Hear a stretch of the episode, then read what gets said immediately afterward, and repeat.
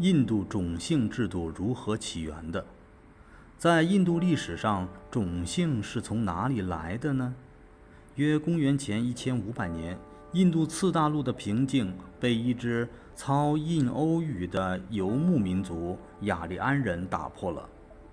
他们首先占领了印度五河流域，今巴基斯坦和印度的旁遮普地区，同当地的土著民族达罗毗荼人发生了激烈的冲突。结果，雅利安人征服了后者，并逐渐向东扩张，征服了整个北印度。雅利安人入侵印度后，逐渐放弃了游牧生活方式，开始过起农业定居生活。与此同时，在雅利安社会中逐渐形成了一个森严的等级制度，这就是种姓制度。种姓即等级，梵语作瓦尔纳，即肤色。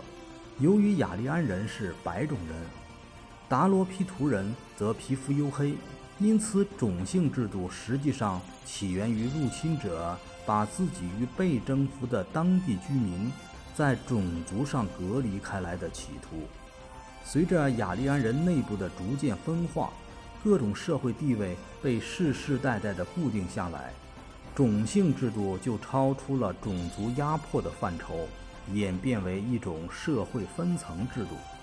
根据种姓制度的规定，人被分为四个等级：婆罗门、刹帝利、吠舍和首陀罗。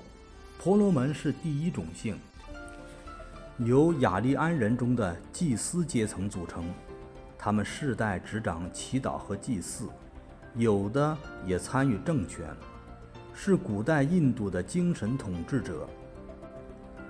刹帝利作为军事贵族是第二种姓，他们是古代印度的世俗统治者，国王大多出于这个阶层。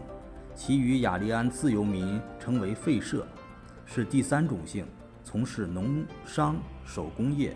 被征服的土著居民属第四种姓，称首陀罗，其中一些人是奴隶，职责上是为上等种姓服务。很明显。第一二种姓是统治阶级，第三四种姓是被统治阶级。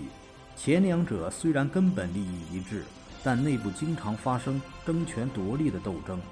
婆罗门自称拥有无上的权威，是人间之神和国土卫士；刹帝利则称祭司不过是国王的侍从而已。在长期的历史发展过程中，位列第一种姓的婆罗门的。总体权势从未超越过世俗国王。印度自古代至近代经历了几种社会形态，但是种姓制度一直延续了下来，成为历代剥削阶级的统治工具。种姓制度经过长期演变，越来越复杂。在四个种姓之外，又出现了数以千计的亚种姓。近代以来，印度上下曾做过许多努力，试图消除其消极影响，但是直到今天，这道印痕仍然深深刻在印度社会的机体之上。